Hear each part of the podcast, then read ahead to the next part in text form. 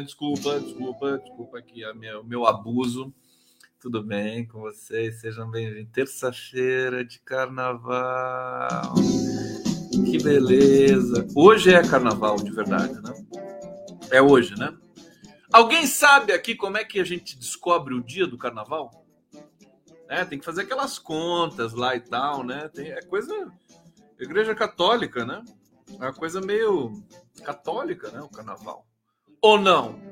Hã? Jesus Cristo pulava carnaval? Falem para mim, vocês que são sabidos aqui.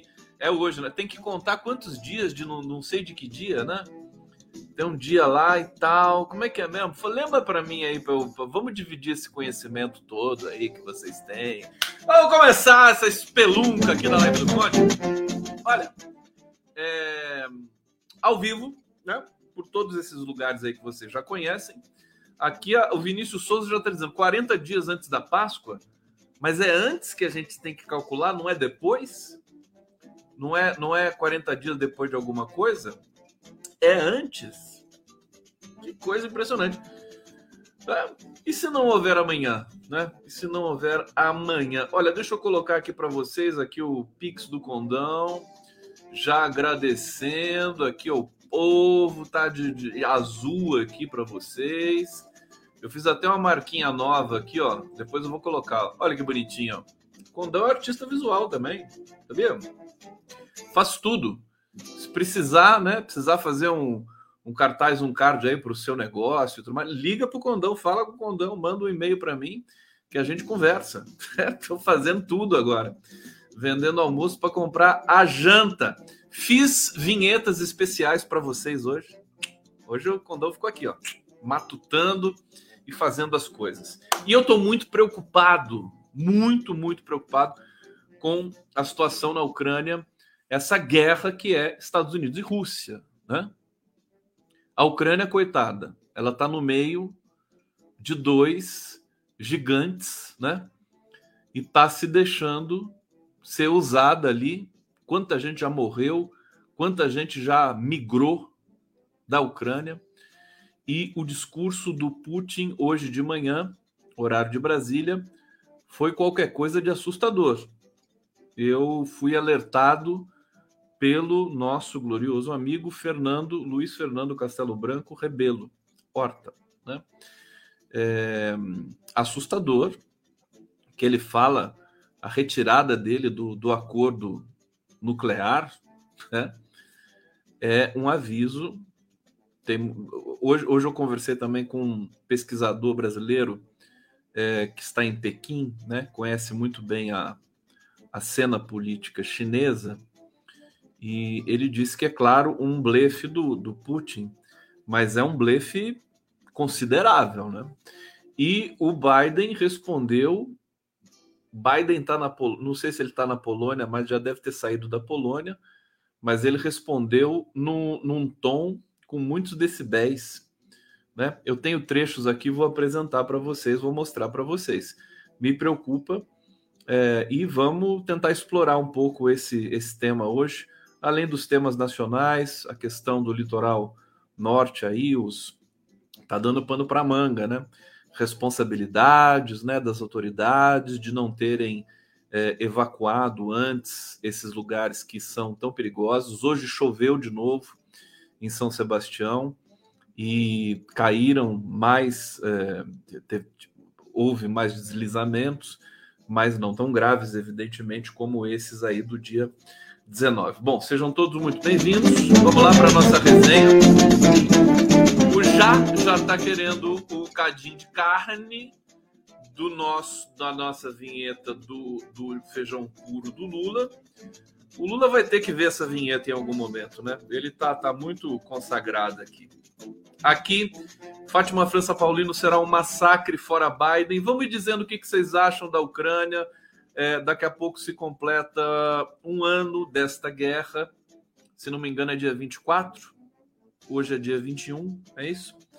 É, um ano de guerra. e a gente não sabe, né? Eu estava muito, muito esperançoso, é, e não só esperançoso, eu estava lendo e falava com vocês assim algumas alguns sinais né, do, do próprio discurso das agências vendidas para o Ocidente, é, que estava é, lendo ninguém aguenta mais essa guerra. Essa guerra é um desperdício total, é um absurdo, é uma burrice, né? é uma loucura, uma irresponsabilidade. Ninguém quer essa guerra. O Putin sempre deu sinais de que é, é, quer, uma, quer um motivo para sair desse, desse lugar dessa guerra. O Zelensky não. O Zelensky quer a guerra. É ele que quer a guerra o tempo todo. Né? Ali, patrocinado pelo Joe Biden, que não aprendeu nada com a visita do Lula. Né? E uh, nós temos aí muitas, muitas ações simultâneas com relação à guerra da Ucrânia. Nós temos aí um plano que foi apresentado pela China, eu já vou ler aqui para vocês. Nós temos é, a possibilidade de o Lula conversar com Zelensky nos próximos dias. É, o Lula, eu confio no, no, taco do Lula, sinceramente. Eu acho que ele pode. O Biden é medíocre, né? Pode colocar o Biden no chinelo e o Putin, que se tornou também, francamente, né? A gente até entendeu, defendeu até um certo ponto o direito dele, né? É, é, defender a soberania da Rússia. Até o Papa Francisco reconheceu que não se pode aceitar cachorro, cachorros latindo no seu quintal, né? Cachorro que não seja seu, evidentemente. É, é, e, e, a gente até muitas vezes aqui, eu por muitas vezes é, defendi. Na verdade, o grande canalha de toda essa história realmente são os Estados Unidos, os, os canalhas maiores. É, agora, o Putin também não fica muito atrás, né? Porque é, ele, ele teria de é, tentar ser um pouco mais inteligente, vamos dizer assim, né? Conversei com muitos é, analistas internacionais nesse meio tempo, Reginaldo Nasser, que é um craque, né? O Igor Fuser também um tempo atrás, a Rose Martins, que é maravilhosa, é, e o pessoal diz que o, o, o, Putin né, foi pouco inteligente em alguns momentos, e eu concordo com isso. Ele poderia ser mais habilidoso diplomaticamente. Há muitas especulações, né? Elas se renovam agora com essa situação é, perigosa, né? Não é trivial é, o que está acontecendo. A Eugênia Loureiro está dizendo aqui: o discurso do Putin hoje foi bem ruim. Também achei ruim para ele próprio, né? Não foi ruim só para a guerra, não foi ruim só é, para a Ucrânia, enfim, para o mundo de maneira geral, mas foi para a própria Rússia também. A Cristina Lani está dizendo que Zelensky, na minha opinião, não é que se cheire. Na sua opinião e na da torcida do, do Flamengo, né? Porque o Zelensky também é um grande canalha. É, agora, eu não sou, não sou presidente, não vou ter que conversar com o Zelensky, então eu posso falar isso. Né? O Lula que não pode falar. O Lula tem que falar que o Zelensky é o presidente da Ucrânia. Né? Então, que se dane, ele que fale e ele que convença o Zelensky a dar algum tipo de sinal né, que quer sair dessa guerra. Antônio Cravo está dizendo aqui: guerra da Ucrânia é patrocínio do Biden, estamos de volta aos anos 60, Estados Unidos versus Rússia, no caso dos mísseis em Cuba. É, é Rússia, né? no front principal, mas a China é, logo ali atrás, né? Temor dos Estados Unidos realmente é a China. É, e o fato de Rússia e China serem aliados basicamente, é, é, como é que eu posso dizer, indissociáveis, né? Rússia e China jamais vão é, romper um, um, um com o outro, pelo menos até onde eu consigo ler esses bastidores e essas cenas aqui pelas declarações dos dirigentes chineses e dos dirigentes russos também. É, só se aconteceu uma hecatombe. Aliás, hecatombe, catástrofe, é, apocalipse é o que está acontecendo em São Sebastião, é, em toda a extensão de 100 quilômetros ali que compõem o, a, o município de São Sebastião, incluindo as praias de Boiçucanga, a vila do Saí, né? Como é que é o nome? é Vila do Saí, que foi a mais afetada ali. É, as coisas parecem um, é, é, meio Titanic, né? Os ricos vão se salvando, pagando passagens de helicóptero que eles podem pagar, e os pobres vão enfrentando cinco horas de fila de supermercado, litro de água a 93 reais, né, que fez hoje um repórter da Globo chorar ao vivo, né, ficou indignado, evidentemente, é a lei da selva. Parece que todos somos nazistas, né? No, no, lá no âmago, né? O ser humano tem isso, né? Nós somos selvagens.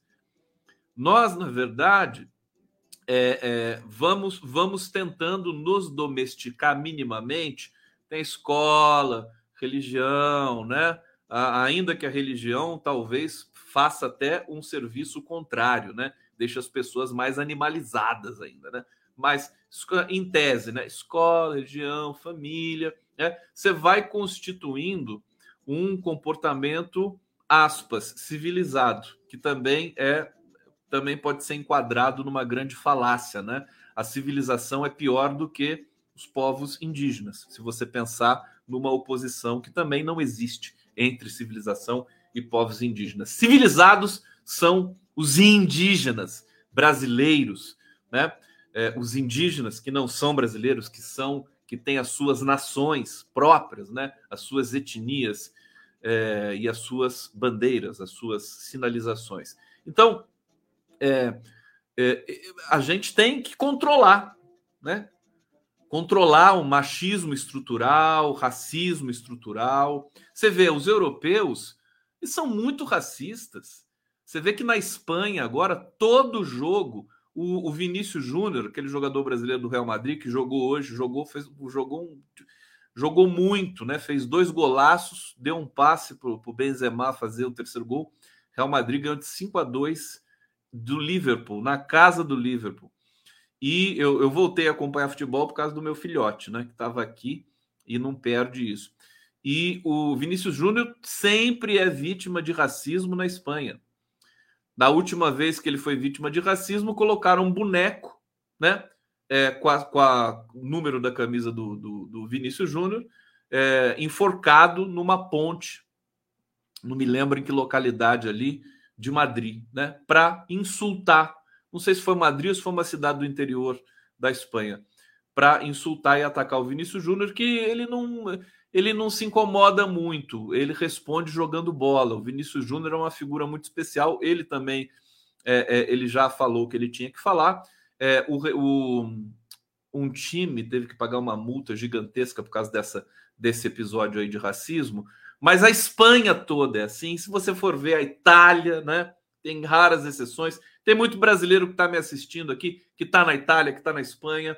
É, o Reino Unido é um pouco menos pior, segundo informações que eu tenho. Vocês podem confirmar aqui. Mas é, é isso. Né? O, por que, que eu estou dizendo isso? Porque o ser humano é difícil né? O sujeito histórico, né? Ele é, to, ele é atravessado por violências atávicas por todos os lados. Resta a gente tentar controlar isso ao longo da vida, tá certo? É, então, quando você tem um apocalipse, né, como no, em São Sebastião, você tem a pior face e, como sempre, as elites brasileiras estão diretamente implicadas. Elas, elas constroem as suas mansões na beira da praia é, em localidades que não tem tanto risco, né? É, abaixo das encostas, é, e os é, funcionários empregados dessas mansões que vão ter de trabalhar ali, porque existe essa demanda, constroem os seus barracos, as suas casas nas encostas, né? Então eles promovem essa, essa, é, é, enfim, esse morticínio que acontece. São 46 mortos já contabilizados ali em São Sebastião. E então, lamentável, as elites brasileiras são o que de pior esse país já teve na vida. E quando alguém fala assim, ah, não chama de elite porque elite é uma coisa boa. Aqui que é uma coisa boa. Elite no Brasil, sabe? Isso, o sentido dessa palavra, ele já já virou. As palavras são polissêmicas. Hoje, se alguém olhar para mim e falar assim, puxa, você é um cara de elite, eu, eu processo a pessoa. Você entendeu? Elite agora é pejorativo. Falar que alguém é da elite, você vê essa elite aí no camarote, né? Camarote. Gente, hoje, dá licença. Deixa eu mostrar a primeira vinheta para vocês. Eu já vou falar da Rússia, Já vou falar do Biden, mas eu tenho que fazer as digressões de praxe aqui, porque senão não aguento. Tudo bem? Tem gente aqui que não consegue dormir sem um condão nem no carnaval, né? Que coisa terrível vocês. Olha, eu fiz é, vinhetas especiais para vocês hoje. Vou mostrar a primeira aqui. Atenção, estão prontos? Preparem-se, hein? Preparem-se, porque isso aqui passei a tarde inteira fazendo aqui para vocês, hein? Atenção. Primeiro eu vou mostrar essa que não é tão, né? Que não é tão forte. Mas a segunda de hoje é, é só para pessoas fortes, tá? Então vamos lá, vinheta do condão, vamos lá.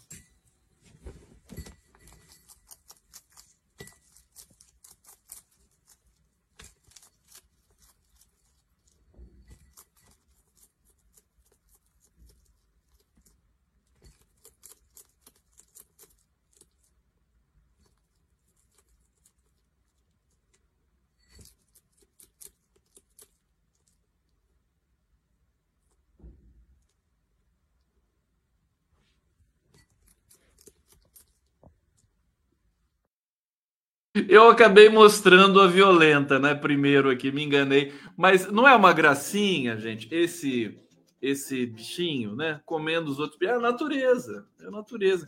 Eu fiquei apaixonado, porque eu sabia que vocês iam ficar enlouquecidos. Eu falei, vou sacanear o, o pessoal da live hoje, vou mostrar isso aqui.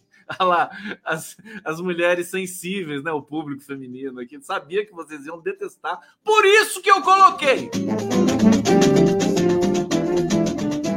a vida real. Porque esse bicho, se você não der para ele um bicho vivo, ele não come, ele morre de fome. Ele não come ração, esse bicho. Olha, eu tive, eu tive um peixinho, né? O, meu, o meu peixe beta, quando eu estava fazendo o meu mestrado lá, lá em Campinas, né? Eu tive um peixe beta azul, né? O nome dele é, era Peixe, que é o, o, o, o filósofo, analista de discurso francês, que é minha referência teórica, né? Eu estava lendo Peixe loucamente, e aí arrumei um peixinho, coloquei o nome de Peixe, e ele viveu quase quatro anos. Ele não chegou a completar quatro anos, um recorde para um peixe beta, né? É, e, e, eu, sabe, eu, eu dava raçãozinha para ele.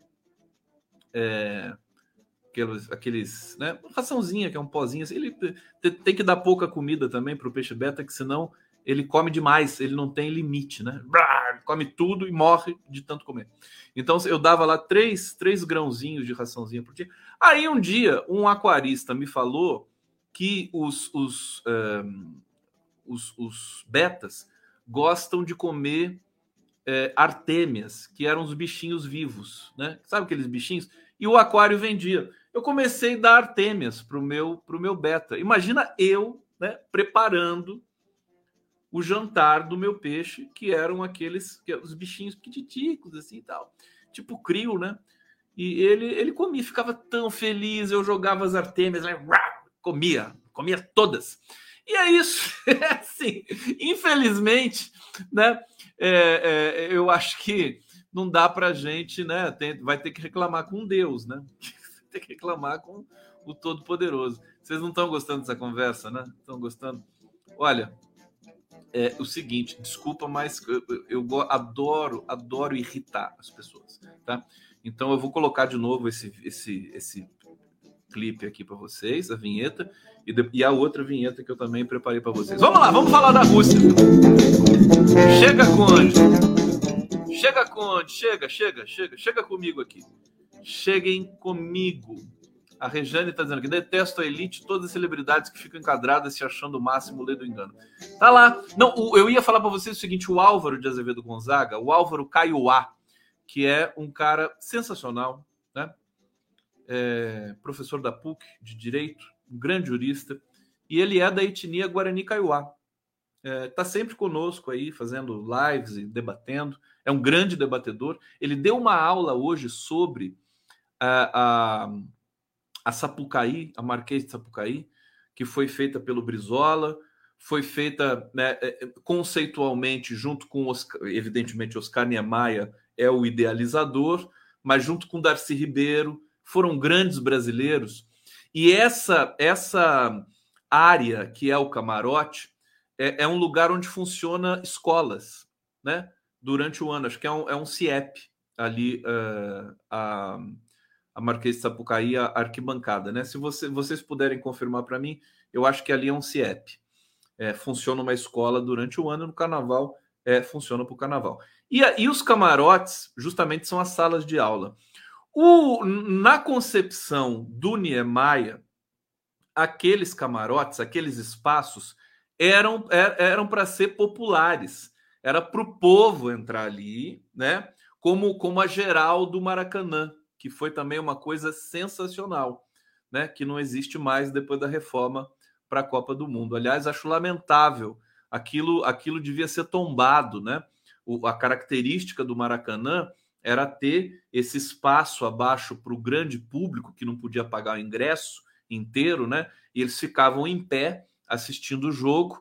É, é, é, um espaço fenomenal. Eu me lembro de uns amigos que assistiam o jogo do Flamengo, lá, eles corriam junto com os atacantes ali na geral, acompanhando o ataque do Flamengo, né? Acompanhando. É, é o Brasil tem tanta coisa boa que foi que foi assassinada é, e foi num governo progressista, né? A reforma do Maracanã foi esse contrato esdrúxulo com a FIFA que foi feito, lamentavelmente, mas foi para um bem maior trazer divisas, turismo para o Brasil. Se a elite brasileira não fosse tão nojenta e porca, né?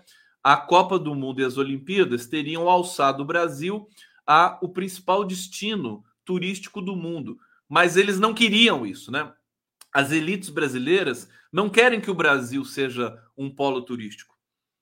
As elites brasileiras querem é, tratar o Brasil como um quintalzinho delas, né?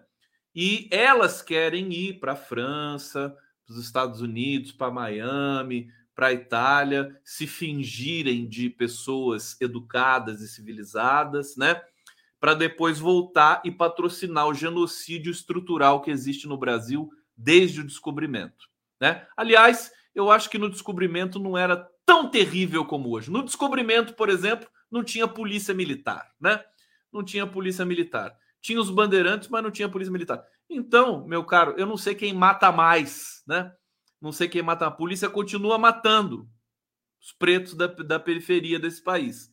É bom a gente mudar logo esse esse protocolo esse processo que se desenrola aqui. Então, só para lembrar, né? Quando eu vejo a, a Gisele Bündchen, né? Essa galerinha e passa no camarote, entra lá, saber que aquilo foi feito originalmente para ser um espaço popular me deixa enojado.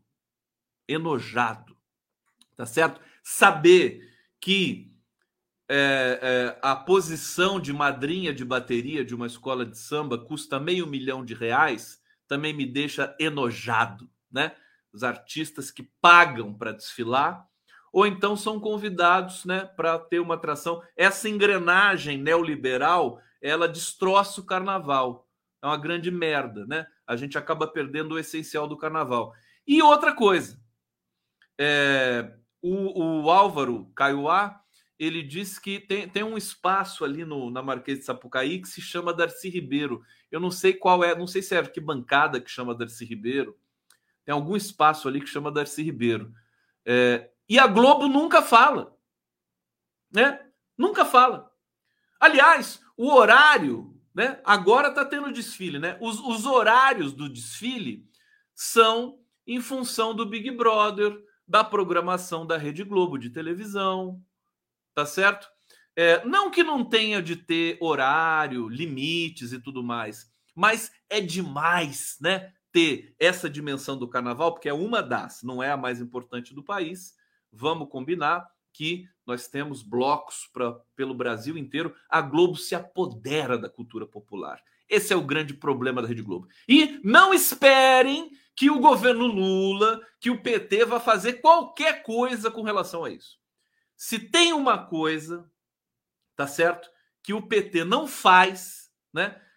Não vai fazer é colocar a Globo no lugar aonde ela merece estar, que é num lugar em que ela não seja dona do país, não seja proprietária da nossa cultura.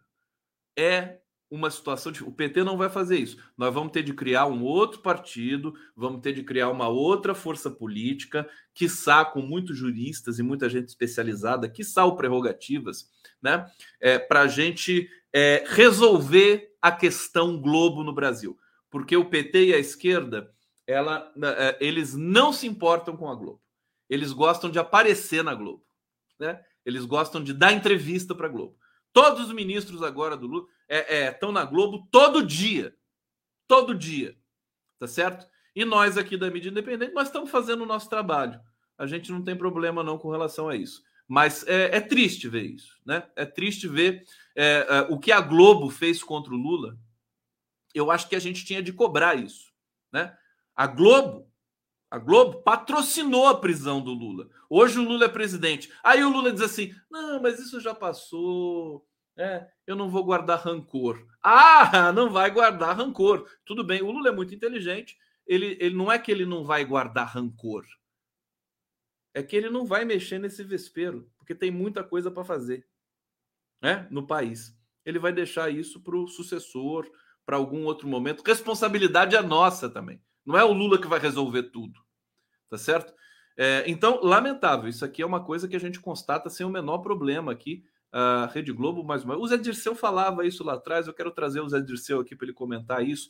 Zé Dirceu, que foi super elogiado pelo Lula na, no aniversário de 43 anos do PT, deve estar feliz nessa altura do campeonato. O Zé Dirceu é um cara importante, devia estar no debate público, mas ele foi alvo de tanto preconceito, de tanta violência, né? Que eu acho que ele quer realmente agora se dedicar à família dele. Ele tem uma filha novinha, que é linda. Ah, como é que é o nome da filha do Dirceu? Esqueci agora. Não sei se é Catarina, acho que não é Catarina.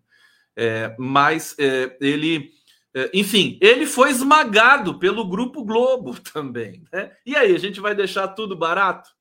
Bom, vamos falar. Então, só para destacar isso, né? Aquele espaço de camarote ali era para ser do povo, era para ser do povo e foi transformado nessa nessa indecência, né? Isso sim é uma indecência. Bom, vamos lá, terça-feira de carnaval aqui na Live do Conde. Deixa eu trazer a outra vinheta para vocês, né? Que, que, também é muito bonitinha. Essa aqui as mulheres vão gostar, né? Olha aqui, deixa, deixa, deixa eu tomar cuidado para não fazer errado aqui de novo. Vamos lá, aqui outra vinhetinha do Conde, né? Vinheta para Pix. Isso aqui é vinheta para pedir Pix para vocês. Olha só.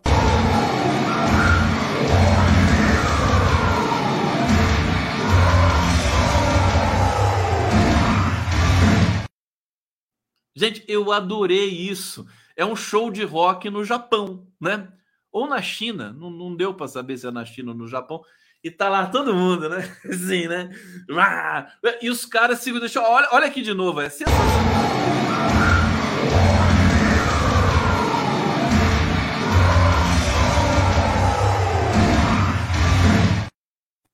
Sensacional. E a tarja do, do, do Pix do Conde esconde, né? O Conde esconde a cena. É porque, eu, é porque tinha outra coisa embaixo e eu coloquei a tarja em cima. Então vamos lá, parem de reclamar, hein? Vocês estão reclamando muito aqui. Reclama de tudo. Prefere a, a vinheta do feijão puro. Né? Que negócio é esse? Vocês estão virando uh, elite aqui na live do. Não pode virar! Elite! Coisa horrorosa!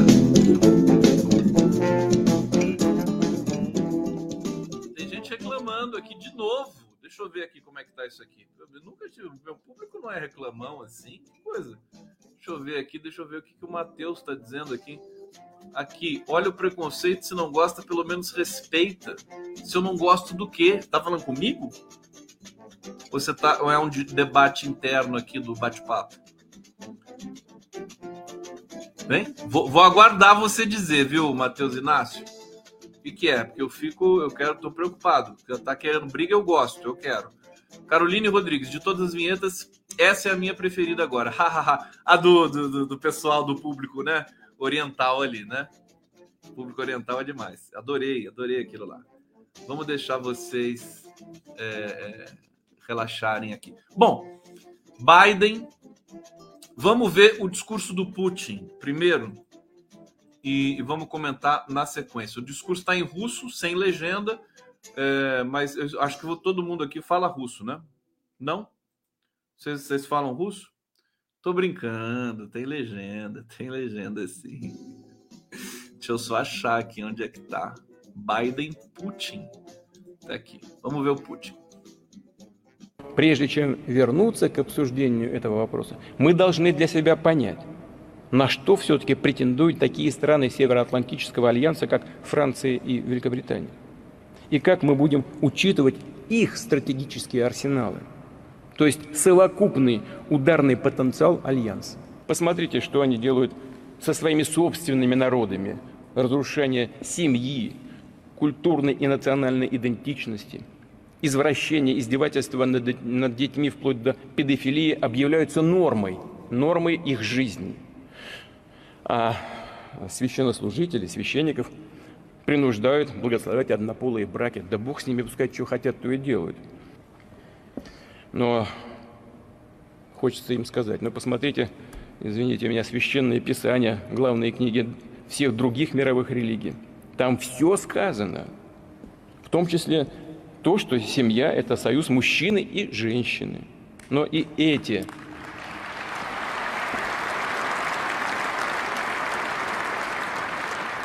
но и эти священные тексты подвергаются Olha, сейчас é, сомнению. A legenda correu aqui embaixo, espero que vocês tenham visto, né? Bonitinho. Deixa eu colocar aqui sem som um pouquinho para vocês. Olha, eu estou impressionado, é, mal impressionado com esse discurso do o Putin pirou, né? O Putin, ele realmente agora se mostrou um total alucinado. Ele está usando, ele está usando uh, as técnicas da extrema direita para acusar o Ocidente, né? isso realmente não vai acabar bem. Está acusando né, que, que a pedofilia, está tá misturando esse tipo de coisa num discurso que tem a ver é, essencialmente com a cultura russa, sendo homofóbico, né? Assim, falando, não, porque tem que ser homem com mulher e tudo mais. É uma coisa assustadora. Né? Se o Putin tivesse feito um discurso, é, sabe, em prol da paz, né, reconhecendo alguns erros e tudo mais, acusando o Ocidente daquilo que ele realmente promove no mundo, tudo bem. Mas ele entrou nesse circuito perigosíssimo, tá? É, e esse que é o grande problema, tá certo? Vamos ver o outro, o outro vídeo. Tem um outro trechinho do, do discurso do, do Putin aqui, mas é assustador. Vocês conseguiram ver a legenda, né? É, deixa eu, pra, nesse segundo aqui eu vou, eu vou ler alguns trechos da legenda para vocês, para quem não conseguir ler, porque a letra é muito pequenininha. Quem está vendo aqui a live no celular tem que colocar o celular на horizontal, pelo menos, para conseguir ler. Né? Прежде чем eu... вернуться к обсуждению этого вопроса, мы должны для себя понять, на что все-таки претендуют такие страны Североатлантического альянса, как Франция и Великобритания. И как мы будем учитывать их стратегические арсеналы. То есть совокупный ударный потенциал Альянса. Посмотрите, что они делают со своими собственными народами. Разрушение семьи, культурной и национальной идентичности, извращение, издевательства над, над детьми вплоть до педофилии объявляются нормой, нормой их жизни. А священнослужители, священников – принуждают благословлять однополые браки. Да eu acho que está repetindo aqui, gente. Desculpa, eu não sei se eu coloquei o mesmo, o mesmo clipe. Enfim, mas acho que é suficiente para a gente entender que o discurso do Putin foi é, uma bola fora, totalmente fora, péssimo, né? Fica indefensável, né? Para todos nós também que aqui zelamos pela paz e entendemos algumas das razões, né? É, uma, uma da repetir, repetir mesmo, né? Eu não sei, será que eu peguei dois vídeos iguais? Deixa eu conferir aqui, porque eu baixei com tanto cuidado. Eu fui buscar esses vídeos aqui, vocês não têm noção aonde que eu fui buscar, né, para trazer a informação aqui de qualidade para vocês. Putin 1, Putin 2. Deixa eu ver uma coisa aqui. Essa edição se voltar. O do... Vamos ver se esse aqui é o outro. Mas acho que eu não vou perder mais tempo com o Putin, que eu quero colocar o Biden aqui com vocês também. Tá? E, e diga-se de passagem, né? A língua russa é muito bonita, né? Eu adoro a língua russa. É, a, a despeito da, do que o Putin falou, que é uma grandíssima besteira, né? É, depõe contra ele próprio. A língua russa é muito bonita. Então, é, o que, que aconteceu? Bom, vamos, vamos contextualizar. É, o Biden foi para a Ucrânia de surpresa ontem, dia 20. Apareceu lá de surpresa, né? Avisou quando estava saindo dos Estados Unidos. O Zelensky fez lá a propaganda que ele costuma fazer. É, o Biden, demo, quer dizer, isso é, é algo. A presença física do presidente americano num país que está sendo bombardeado pela Rússia é algo que é também um, uma sinalização é, belicosa e perigosa. Né? É, e na Polônia, hoje, o Biden já respondeu a esse discurso do Putin. Ele, é, ele, o Biden poderia ter dado um show hoje, né? mas ele é tão canalha e limitado também que ele acabou é, dizendo obviedades e fazendo o discurso é, típico ocidental de que é, e simulando, né, dizendo que os Estados Unidos não querem o fim da, da Rússia, né? E, e, outra coisa, vestindo a carapuça, né? Vestindo a carapuça. Ele só falou da Rússia, não falou da Ucrânia. Né? É, ele, ele se colocou, os Estados Unidos se colocaram em relação, em conflito direto com a Rússia. Vamos ver um trecho é, do, do discurso do Biden. Que pra, o que me impressionou no discurso do Biden é que ele estava é, é, com. Né, pela primeira vez eu vi o Biden é, não sonolento. Ele estava acordado nesse discurso. Esse aqui realmente não tem legenda, está em inglês, mas é muito curtinho e depois eu comento aqui com vocês. Vamos ver aqui. The United States and the nations of Europe do not seek to control or destroy Russia. The West was not plotting to attack Russia, as Putin said today. And millions of Russian citizens who only want to live in peace with their neighbors are not the enemy. This war is never a necessity, it's a tragedy. President Putin chose this war. Every day the war continues is his choice. He could end the war with a word. It's simple. If Russia stopped invading Ukraine, It would end the war. If Ukraine stopped defending itself against Russia, it would be the end of Ukraine. Bom, basicamente aqui é, ele está dizendo que no, o Ocidente não tem intenção de atacar a Rússia e que se a Rússia sair da Ucrânia, a guerra acaba. Mas se a Ucrânia parar, né? É, se, é, então ela de, desaparecerá. Mais ou menos assim, né? A Ucrânia não vai não vai ser derrotada. O, Biden estava dizendo isso hoje, né? Esse é o grande ponto dele, né? É, a Ucrânia não, é, não há possibilidade da, da Rússia vencer essa guerra. Ele estava destacando isso o tempo todo com muita ênfase ali nesse discurso na Polônia. É, eu acho que isso é uma declaração é, muito grave, muito forte, muito direta é, e nunca estivemos sob um risco tão grande. Vamos lembrar que o Putin saiu é, da, do acordo nuclear, né? Tem um acordo nuclear que os países que têm a tecnologia assinaram, que tem a ver com não pro, pro, proliferação e outras questões, né? Ele saiu desse acordo. Agora, conversando com esse é, pesquisador brasileiro que está na China, ele me disse o seguinte, e eu acho importante a gente dizer: os Estados Unidos saíram de todos os acordos nucleares. Eles não estão em nenhum. Né? Então, que moral tem o Biden para acusar o Putin de ter saído de um acordo nuclear se os próprios Estados Unidos não participam de nenhum acordo? Porque os Estados Unidos é aquela coisa que vocês sabem, né? Eles estão sempre acima dos demais. Aí eu vou trazer notícias aqui é, correlatas né, para vocês, para vocês entenderem a gravidade da questão. O Donald Trump hoje se manifestou nos Estados Unidos.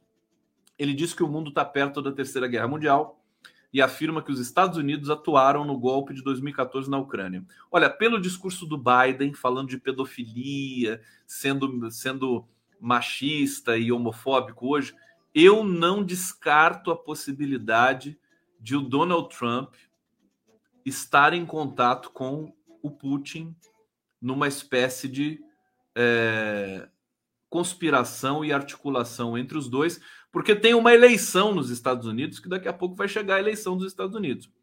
Né? É rápido, né? 2018 foi a eleição, nós vamos ter eleição nos Estados Unidos agora em 2022. Não, desculpa. 2020, do, do, quando que foi a eleição nos Estados Unidos? 2020, né? 2020. Vamos ter eleição em 2024. Ano que vem. Né? Ano que vem. É, então, é, veja o nível de, de, de, de gravidade dessa situação. É, o ex-presidente dos Estados Unidos, Donald Trump, divulgou um vídeo hoje em que afirma que o mundo nunca esteve tão perto da Terceira Guerra Mundial como agora. No vídeo, ele também acusa a subsecretária do Departamento de Estado, Vitória Nuland, de ter atuado na desestabilização do governo da Ucrânia em 2014. Vamos lembrar que o Trump pode ser um idiota, mas ele teve acesso a documentos, né? Inclusive levou documentos para casa, documentos secretos do governo americano. Quando o governo alinhado à Rússia foi derrubado na chamada Revolução da Praça Maidan, Nuland, dias atrás, disse que o Brasil deveria calçar os sapatos da Ucrânia. Olha que a coisa está fervendo e está piorando, né? Vamos, vamos ter de contar muito com a inteligência, a paciência né, e a perspicácia de Luiz Inácio Lula da Silva nesse momento, tá certo? É, a situação realmente vai, pode escalar gravemente nesse momento. É, para quem achava que a coisa. Né, eu, eu achava, ninguém aguenta mais a guerra, mas é justamente por isso, por, pelo fato da guerra ser insuportável, tá certo? Que se as partes principais, Estados Unidos e Rússia, não cederem, né, é, a coisa vai, tende a piorar gravemente. É, Bom, deixa eu trazer mais uma vez aqui esse, comentário do Trump. No vídeo, o Trump disse que poderá acabar com a guerra em 24 horas e disse ainda que o conflito atende aos interesses do complexo militar que ele prometeu também combater. Uma coisa é real. Simulem aqui comigo. Se o Trump fosse presidente dos Estados Unidos, essa guerra acabava na hora. É estranho a gente dizer isso, né? Mas se o Trump fosse presidente dos Estados Unidos, essa guerra não existiria. Até porque ele é um, ele é um aliado ao Putin. Né? Pode ter coisas que extrapolem ali a autoridade do presidente dos Estados Unidos, como sempre tem, é, e talvez não sei como é que seria esse desenho nesse momento. Mas é, tudo indica que uh, se o Trump subir, né, se a guerra demorar até 2024 e o Trump ganhar do Biden, que não é impossível, e ele já disse que vai se candidatar, é, a guerra pode terminar, né? A gente talvez a gente torça para o Trump ser eleito presidente para acabar com essa guerra nojenta. Bom, é, poucas horas. Eu quero lembrar, todo mundo sabe, todo mundo sabe, né? Claro que os mais, aqueles que têm, que gostam de conhecer mais a fundo é, a política americana, né?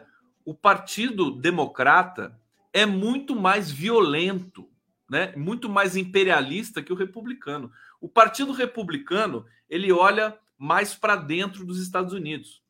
Né? Ele quer, ele quer uma, uma coesão né, nacional, é mais nacionalista, tudo mais. O Partido Democrata é um imperialista por excelência. Tá certo? Estão dizendo aqui que Trump não fechou Guantánamo. Enfim, Trump também deixou de fazer um monte de coisa.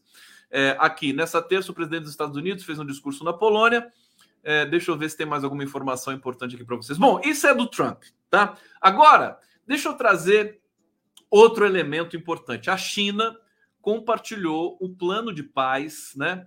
É, e a Ucrânia pretende estudá-lo e tirar conclusões. Quem está dizendo isso é Kiev, né? É, é, autoridade ali, talvez porta-voz do Putin, né? É, o, dire, o, diretor de gabinete central de relações exteriores da China, Wang Yi, Wang Yi, Wang Yi né, compartilhou com o lado ucraniano os pontos chaves do plano de paz para a solução do conflito na Ucrânia, que Kiev pretende estudar e tirar conclusões, disse o chanceler, o chanceler ucraniano Dmitro Kuleba, na terça-feira. Abre aspas. Tivemos uma reunião com um importante diplomata chinês, nosso ex-colega, ex-ministro das Relações Exteriores, senhor Wang Yi. Ele compartilhou comigo os elementos chaves do plano de paz chinês.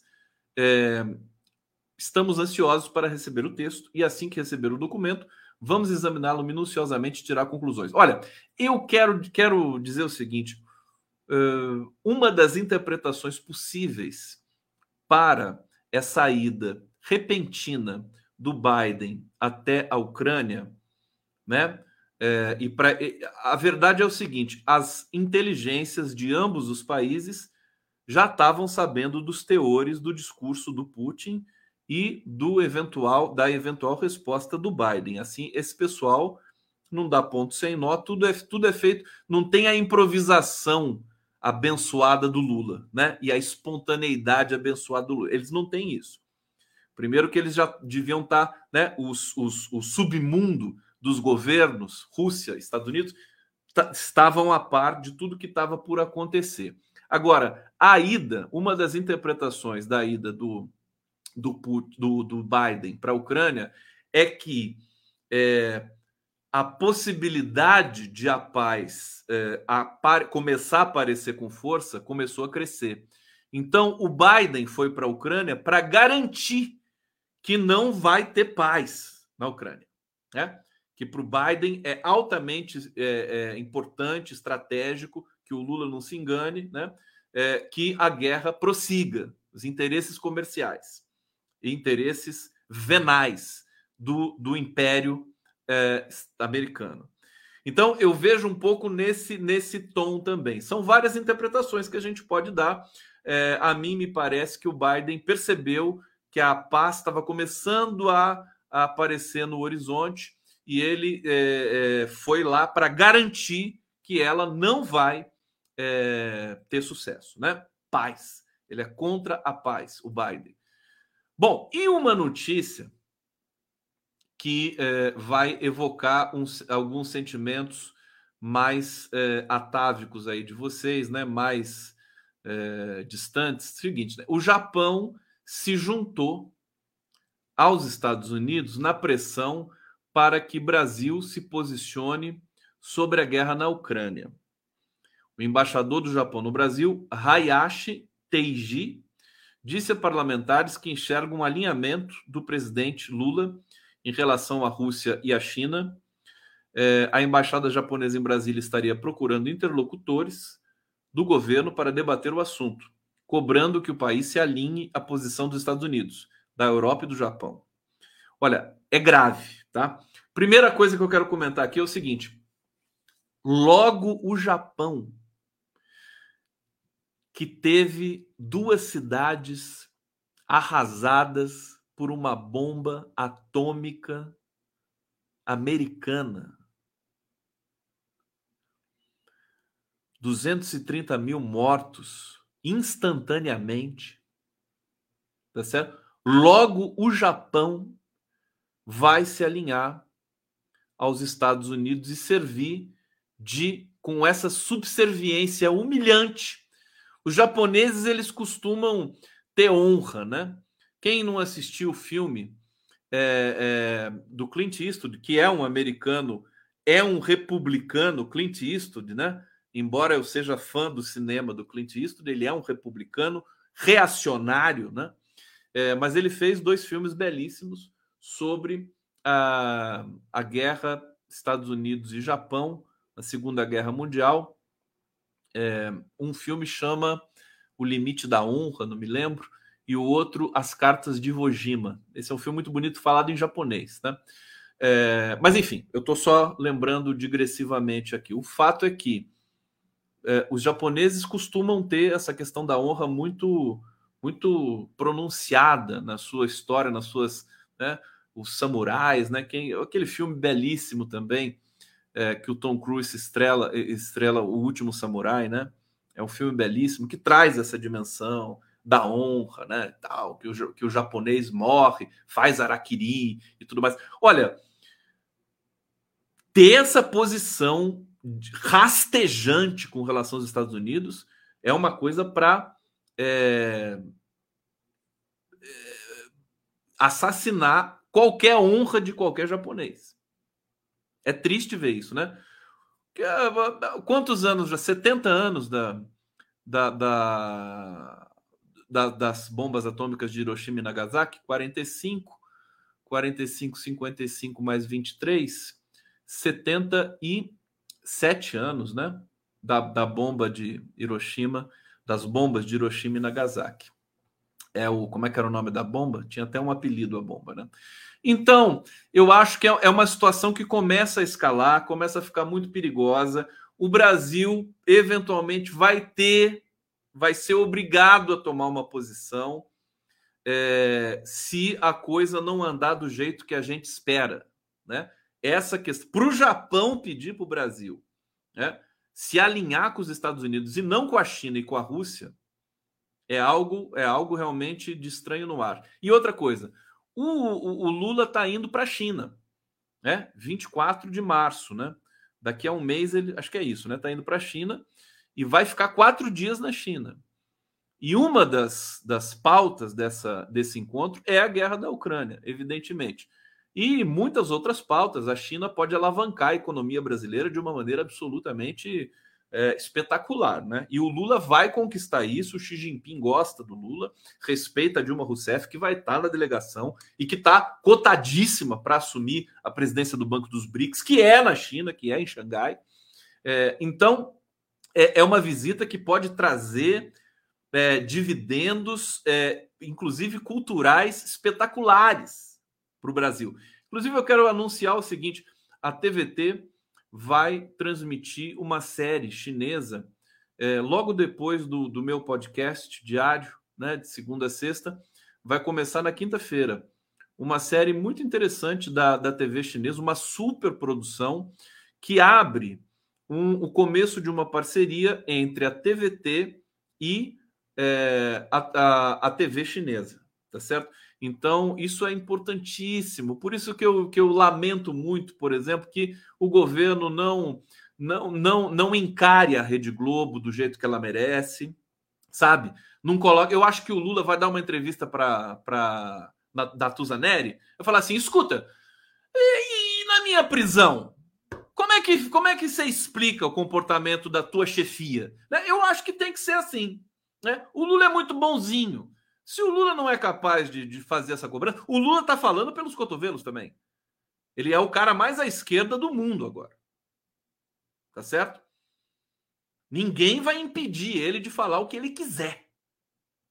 Ele vai falar o que ele quiser. Os ministros que se virem. Né? O Haddad que se vira lá. Se ele falar alguma coisa que o, o presidente do Banco Central não gostou, problema da Haddad. O Lula não tá muito, tá ligando muito para isso, não. Ai de quem chegar para o Lula hoje, eu acho até graça, né? Um assessor fala assim: escuta, Lula, não fala isso. O, o Lula passar o que ele passou, sabe?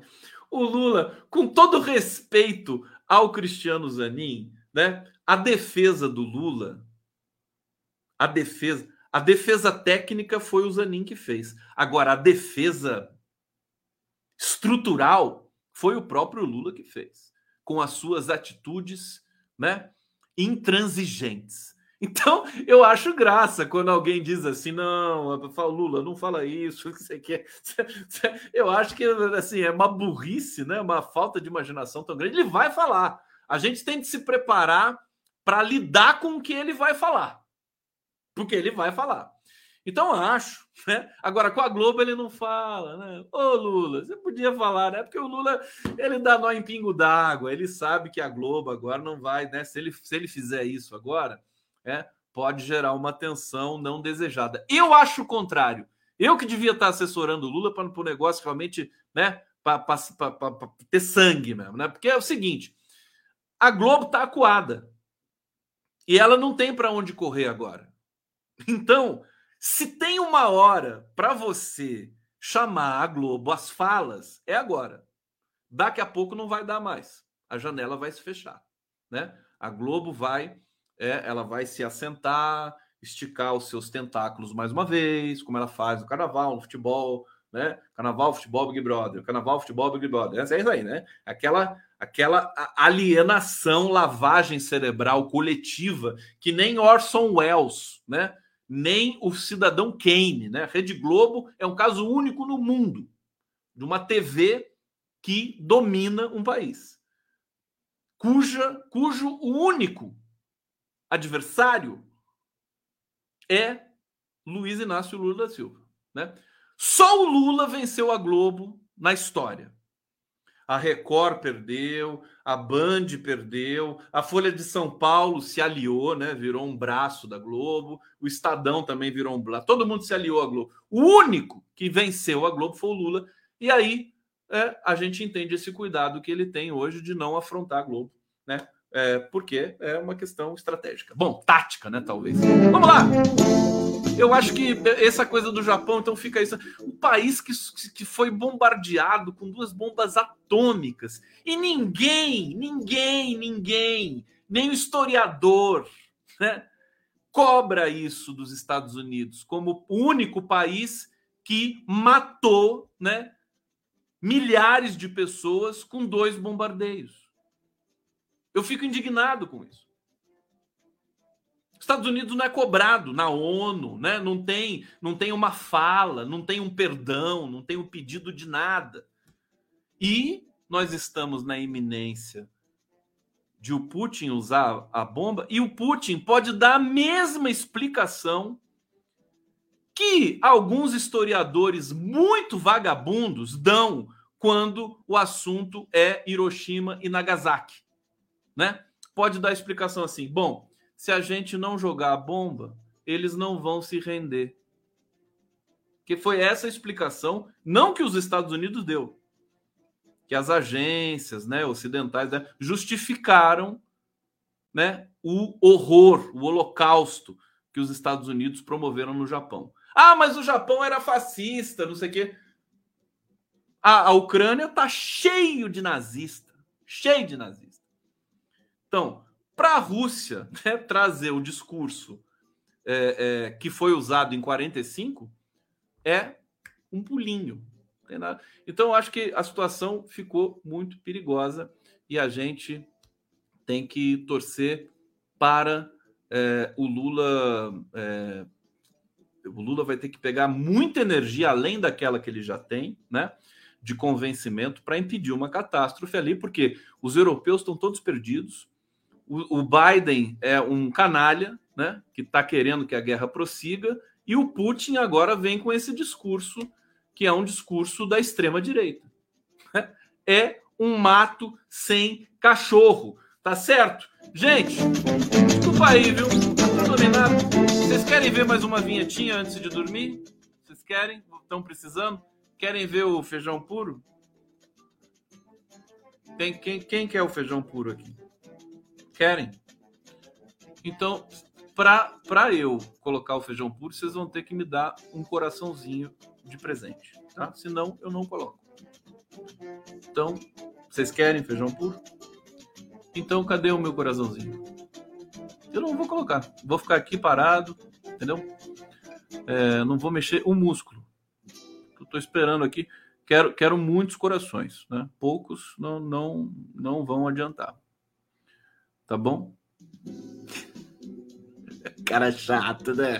Eu sou chato. Ô, ô Lula, você tem que me levar pra China, rapaz. Só tem puxa-saco na sua delegação. Leva alguém para falar alguma coisa que correta para você, né? Só bajulador puxa-saco. Pelo amor de Deus. Tá aí. Obrigado, gente. Até amanhã. A gente come só feijão puro, feijão puro, feijão puro, feijão